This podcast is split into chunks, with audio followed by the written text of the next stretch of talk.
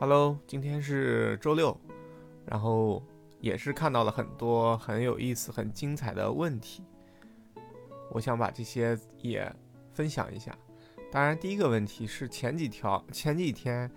呃，说的比较多的一条新闻，就是一个大家经常去下载电子书的网站，呃，被封了，而且这次是真格的，可能要永久的封了。呃，然后昨天的二零二二年的十八号，十一月十八号呢，就呃有一条新闻说这两位创始人已经被逮捕了。嗯，由这个新闻，其实我引申出来了很多的现象，以及我的一些想法。现象就是你会发现，呃，很多人现在还是去网上下载书的，虽然正版的书已经非常非常的便宜，并且非常的方便，以可以说，呃，像微信读书，很多时候书都是免费的，呃，可能近段时间。它不免费了，需要充个会员，但是它的会员也是非常的便宜。就是，如果你喜欢阅读的话，在今天这个视角来看，呃，其实是有 N 种方式可以获取到你喜欢的内容，并且很以很便宜的付费就可以，呃，阅读这些内容。但是你会发现，很多很多的人还是在去下载一些。呃，可以说是没有版权的书目，当然有些原因就是这些书目比较难得，它不是呃很新的书，它是一些很很经典、很旧的书。那这些书没有在电子商城里有，所以需要下载它的很原始的版本，也就是这个啊旧很旧的盗版的版本。呃，除了除此之外，这个原因呢，还有就是还是习惯于。我们更多时候拥有一个东西，而不是，嗯，享受这个东西。我们其实现在很多时候买的电子书会员，它很多时候不是一本一本卖了，更多的时候是打包一个时间段卖给你。啊，这个时候其实你花钱买的会员是买看书的使用权，而不是买书的拥有权。但是很多时候其实很难转变过来，就是觉得这本书下在自己的硬盘里，那才是属于自己的。而如果没有拥有它的话，就感觉，嗯，很奇怪，那种感觉仿佛就是不是自己的。但其实啊，我看过一个段子，他说这个盗版的电子书网站被封了以后，很多人都在唏嘘、慨叹，说怎么怎么样，这样一个非非常好的网站就没有了。然后以后都下载不了书了，但其实以绝大多数人的阅读量来看，其实你根本不需要那么多书。这个网站存在的意义对于你而言没有那么的重要。嗯，可能你呃登录这个网站的次数都比你去看你从上面下载书的次数要多得多得多。嗯，我当然这个段子是一个比较讽刺的。段子了，他其实就在说很多，呃，差生文具多嘛。很多时候我们下载了很多东西，只是有一种囤积癖，只是想把好的东西或者是自己觉得以后能看的东西都先保存下载下来。但真正投入在这些东西上的时间却是非常少的。呃，其实我也是比较赞同这一点啊，因为近阶段好像真的就没有买过什么书了。之前买的书呢，也不是每一本都看，可能买的时候会特别的兴奋，觉得到了以后会怎么怎么样，会幻想很多阅读它的时候的场景。但是呢，真的买到以后，发现投入上面的时间很少。我一直觉得有一个感受，书其实有两个价格，第一个价格是书封面上写着的，就是封皮上写着的那个价格，那个价格很多时候是它的作者和出出版社。对于它在真实世界的一个定价，比如说按照它的纸张，按照它的那个内容多少，比如多少页来定一个定价，啊，一本书大概就几十块钱，二三十块钱，三四十。其实那个不是书的定价，书应该有更高维度的一个定价，这个定价取决于作者的心血以及这本书的重要程度。第三个更重要的因素就是取决于他的读者。就谁去看它，并且投入了怎样的心血和发发挥了怎样的这个气量来去跟他拼杀和搏斗，就看就是了解一本书不是很简单的，就是泛泛的翻一下，很多时候你要跟作者书的那个思想内容相碰撞和决斗，所以取决于很多很多个因素，这本书的价值才可以被定定义出来。啊，所以说现在很多的书真的是卖的很便宜。然后我介绍的那几个会员，呃，像你如果习惯用微信读书的话，那微信读书的会员也很便宜，阅读体验也还可以。当然，我最推荐的还是这个。如果你是不是很喜欢看小说，是喜欢看这种正规的社科类的呃书的话，我推荐你的会员是。呃，得到 APP 的电子书会员，大概正常时期的价格是一九九，呃，双十一啊这种做活，他自己搞活动的时候，大概是一百五十九或者一百六十九，反正一年不到两百块钱。那这个其实得到的很多课，我觉得都做的挺一般，但是它的价值属性最高的是它这个电子书会员，虽然不到两百块钱，但是它的选书，因为它的选书的这个视角和审美还是真的在线的，他选的很多书都是你在其他平台上找不到的，或者说是比非常新的。就可能这个本书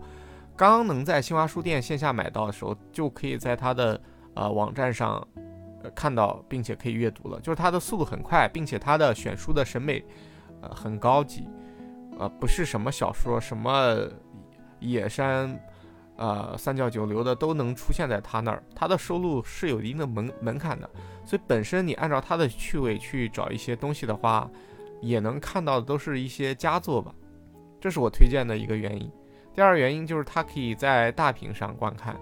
其实现在很多时候你尝试一下用比较大的屏幕，尤其是你的显示器登录网页端看微信读书或者是得到电子书，那种体验其实是比，呃，看很小的。纸质的字的书，呃，要好一些的。呃，当然不是全部，不是每一个人都这么觉得，是我自己的感受而言。就是看纸质书肯定有它的优势和那种体验也是电子替代不了的。但是在特别大的屏幕、特别高清的像二 K、四 K 的屏幕上看电子书，哎，也有一种纸质书所替代不了的感受。啊，这种东西需要你自己亲自去尝试。所以目前来看的话，我觉得这两就是电子书是一个很好的补充。我现在买书的原则就是这本书我一定是看过的，呃，就是觉得非常好的我才会买纸质书。而如果是没有看过，只是听别人吆喝两句，或者是看了一下他的简单的评价啊，或者是评论以及作者的自吹自擂，我是不会买他的电那个纸质书的啊。当然，除非有几个。之前他的作品已经非常非常的震撼到我，那这样的作者，呃，我也是就是毫不犹豫的买纸质书。其实，看书更多的是一个习惯，而不是看书的条件。嗯，我非常印象深刻的一点就是，大概小学二三年级吧，三三年级还是四年级，那时候有一个 M P 四，我天，那时候 M P 四的屏幕啊，说句不好听的。就是能发光，没有什么叫视网膜屏幕啊，什么这色域那色准刷新率的，非常非常的差，就是点阵屏幕。但是它是一个 MP4 啊，除了能播放电影和图片、听歌以外，它还可以有一个功能，就是看电子书。它看电子书呢，就是把 TXT 的文档放进去，然后一页一页的翻。但是就是那样垃圾的屏幕啊，就是那样小尺寸的屏幕。但是那时候对于阅读的渴望，就能看完好几百万字的小说，也是乐在其中。所以有的时候更多不是看书的条件，而是看书的习惯和真正看书的那种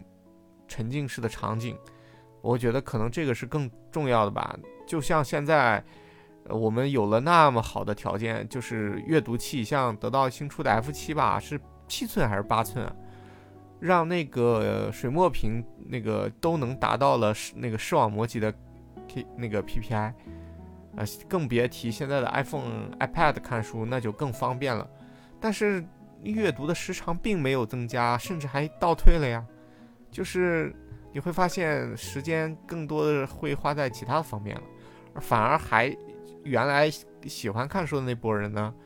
还是更投入其中，更喜欢呃这些内容，反而没有减少。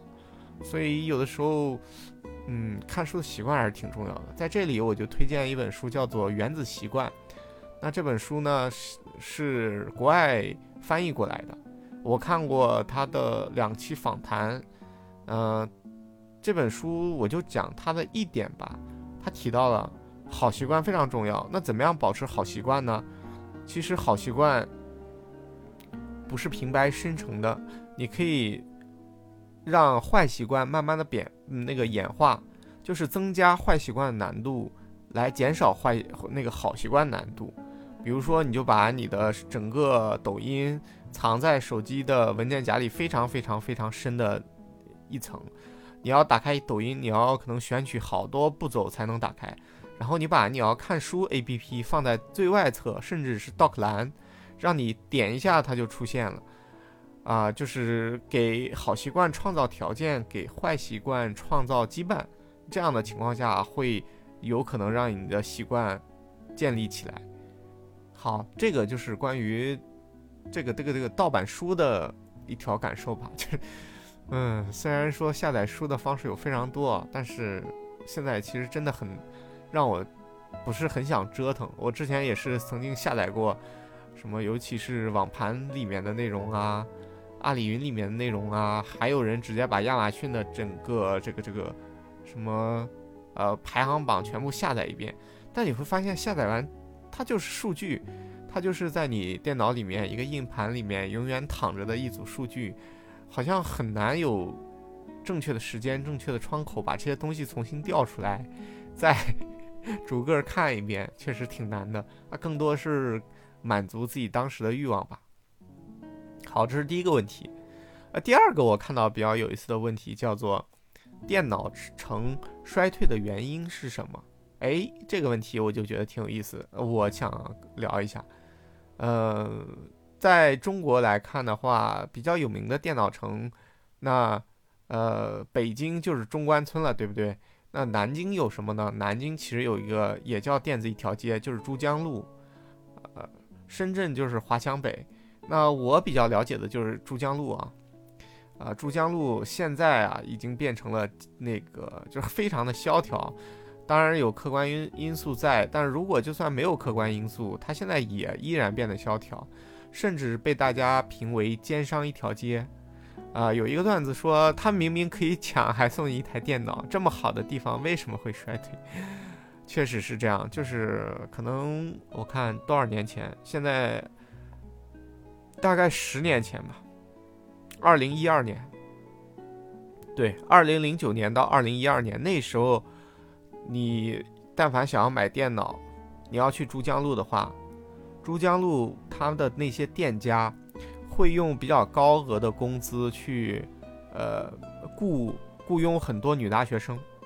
因为珠江路旁边是南京的两所九八五啊，东南大学和呃。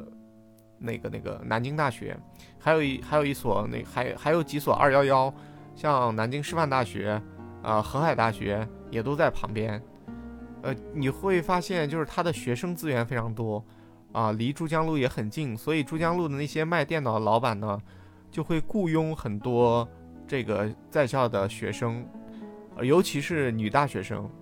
呃那请这些女大学生做什么呢？那就是。拴住来看电脑的，呃，男士用户，因为基本上买电脑的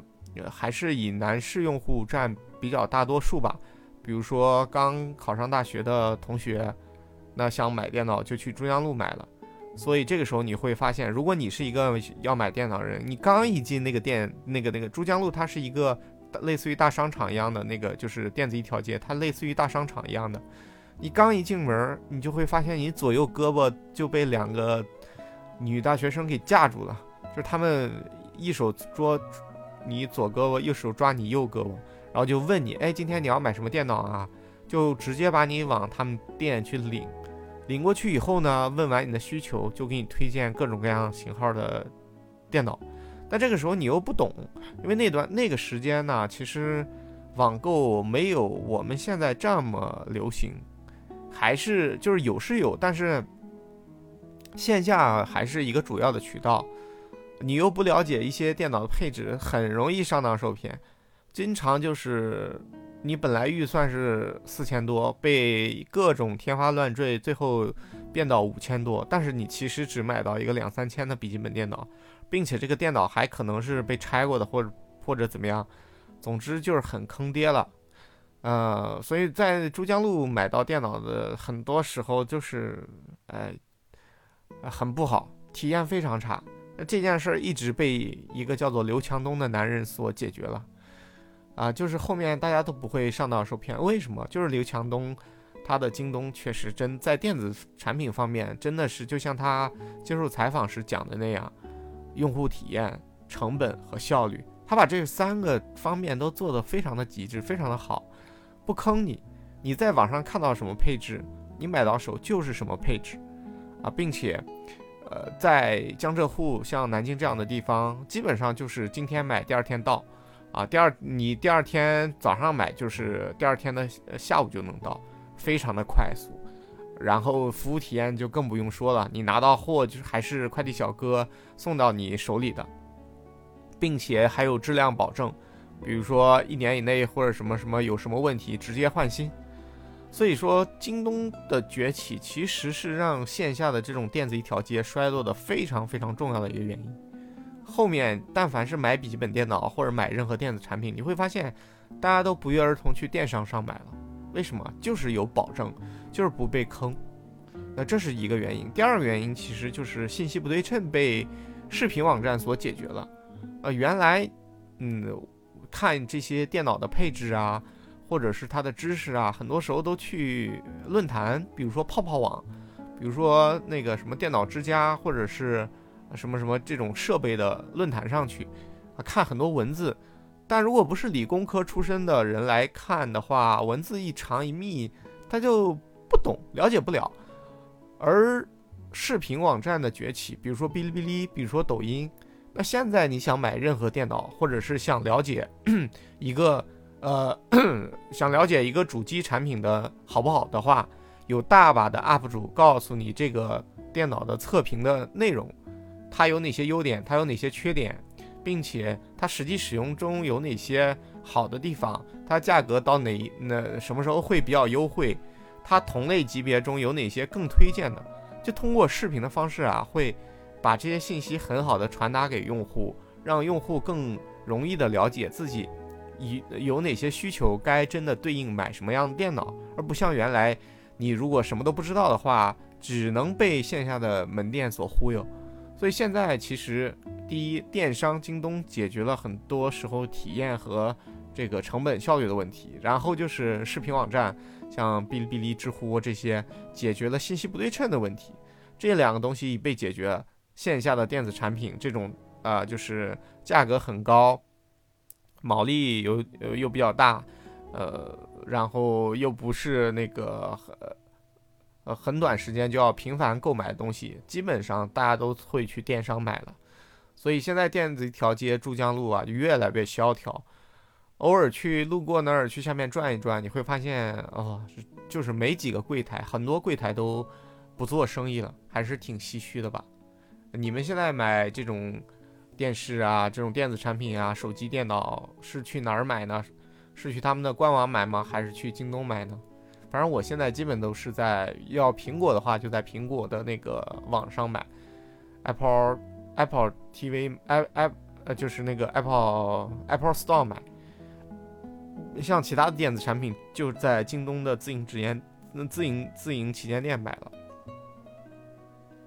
好，第三个话题叫生活中有哪些智能小家电让你买过以后觉得非常的值，幸福感超强？这个我也挺想聊一下的。但是知乎那个知乎上有几个，我记得前几年吧提到这这个问题都提到烤箱，但其实我觉得烤箱一般般。尤其像烤箱或者是什么空气炸锅，其实还是区分人群的。就有的人经常用的话，那还是挺不错。但有的人比较懒，像我就是买了烤箱以后，其实真正用的时间倒不是很多，我反而是买了什么电饼铛，呃，就是烤个饼还是挺多时候来用的。但我来回答这个问题的话，其实我想推荐三个，啊，第一个叫做极热式的智能饮水机，啊，这个就是比那个烧水壶简直好用太多了，而且你可以指定一个温度，就永远它接出来的水啊是你想要的那个温度的，这个真的很方便，比原来你要烧一壶水喝喝没了再烧一壶，没了再烧一壶，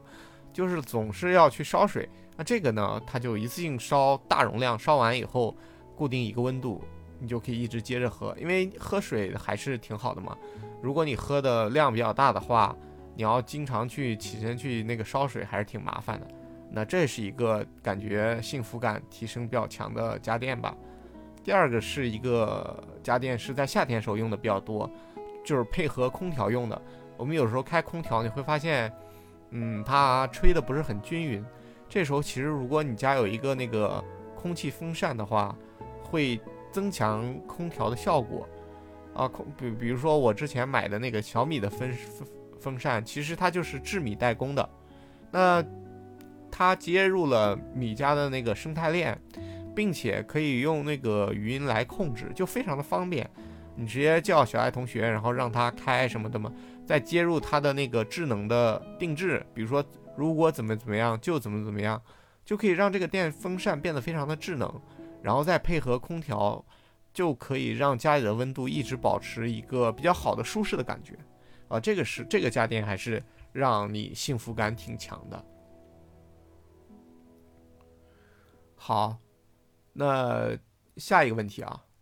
为什么二零二二了 iPhone 还是这么受欢迎？那这个问题我看大家也讨论的热火朝天的。但其实关于这个问题，我想推荐一个视频。这个视频呢，就是最近吧，大概是就我看应该是今天，就应该今天，在 B 站有一个科技 UP 主叫陈豹一，他讲了自己用 iPhone 当生产力工具这一年的感受和情况。啊，你就会发现，你别管 iPhone 有多么垃圾，什么没有闪充，没有屏下指纹，没有高刷，信号差，续航不给力，充电慢。什么刘海丑、分辨率低、贵，这些乱七八糟的缺点太多太多了，跟安卓手机这些都没法比。但是它的稳定性、它的拍照、呃，它它的那个拍摄视频的那种生产力工具的属性，跟安卓就不是一个次元的。啊，具体具体的结论去看那个视频，那个视频讲的非常好。就比如说安卓拍摄视频。要不是降画质，要不是降分辨率，要不降亮度，要不怎么怎么样，总之很不稳定。反正基本上它拍出来的视频是不能用的，可能拍一小会儿可以，但凡是你要用它做一个记录，做一个完整的这种视频的内容，所有的安卓手手机都不行，团灭。但是唯有 iPhone，非常的稳定，拍出来非常是多少就是多少，不会发热，也在可那个可控范围内。拍出来的东西就是可以直接用，就是直接可以当成素材的，这一点是非常非常的好用。还有就是它的无缝衔接，各个设备之间的联动，通过云端，通过这样配合，能把拍出来的素材直接就可以当成这种呃可以用的东西导进来以后，用各它的生产力工具做成你想要的内容。像安卓，你拍完以后还是挺麻烦的，而且。几大平台不不通，比如说 Windows 和那个你的安卓的这些东西也不通，就很麻烦。但是苹果全家桶就可以让这些东西变得非常的丝滑，啊，所以说 iPhone 啊，还是如果是你把它当成生产力工具的话，真的是目前来看没有其他能跟他较量。所以如果说2022年了，你还想做一个自媒体 UP 主，做一个视频的话，那 iPhone 肯定是必不可少的。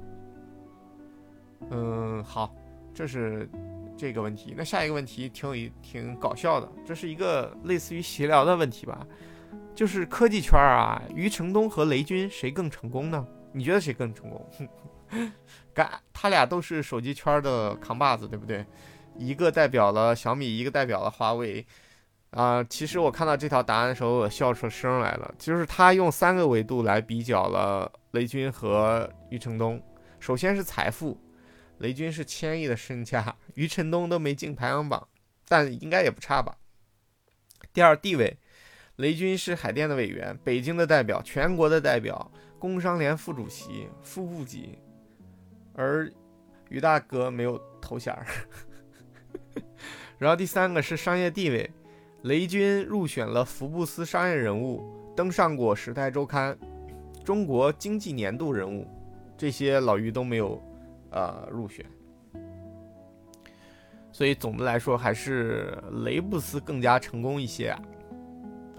啊，最后一个问题啊，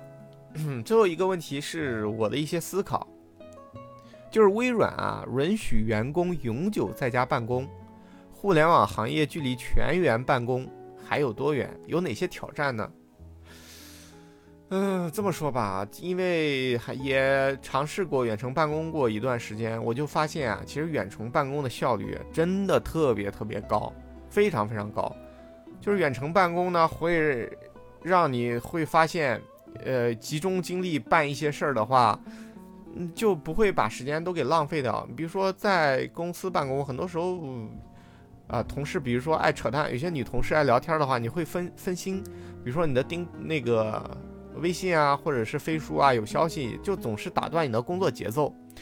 这个时候呢，如果在家办公的话，确实效率非常的高，而且也没有那么多乱七八糟的事儿需要你参与。但是，但是这里有一个前提条件条件，就是你一定是一个非常优秀的人，那么你的在家办公、远程办公的效率才会非常高。但是百分之八八十到百分之九十的人，其实在家办公效率是非常低的。对于公司来讲，如果是作为管理者来讲，其实他非常不愿意出现这样的效果，因为你远程办公时候，你效率确实很低。那对于优秀的人来讲又太少，啊，只有优秀的人才能做到在家办公效率非常高。所以说，我觉得科技公司考搞大规规模远程办公啊。就会变成什么样呢？就会变成同样一个，就是会变成外包出去。比如说你，你接到这个那个任务以后，你可以花同样的价格把，就是低一点的价格把这个任务外包出去，反正又不去公司，那具体做什么，你只要达到结果就 OK 了。所以这个时候就会比较心塞。那。所以我觉得这件事儿其实还是一个挺漫长的路吧。如果说你的公司是小而美的，大家都非常的强，非常的有目的性，然后也都有一个一致的方向，那你远程办公我觉得非常 nice。但如果是比较大的公司，然后能力参差不齐，呃，主要还是以普通人为代表，这个时候远程办公会让你整个生态、整个公司的系统。就相当于开了零点五倍速一样，开始肉起来了。所以我觉得远程办公就是不同的角度吧。对于员工来讲，那肯定是希望能不去就不去啊。但是对于啊公司的管理者来讲，我觉得这这远程办公还是说说的，还是一个美好的憧憬吧。目前的能力确实达不到这个呃远程办公的需求。好，今天关于我看到这几个有意思的问题，就先聊到这儿了，拜拜。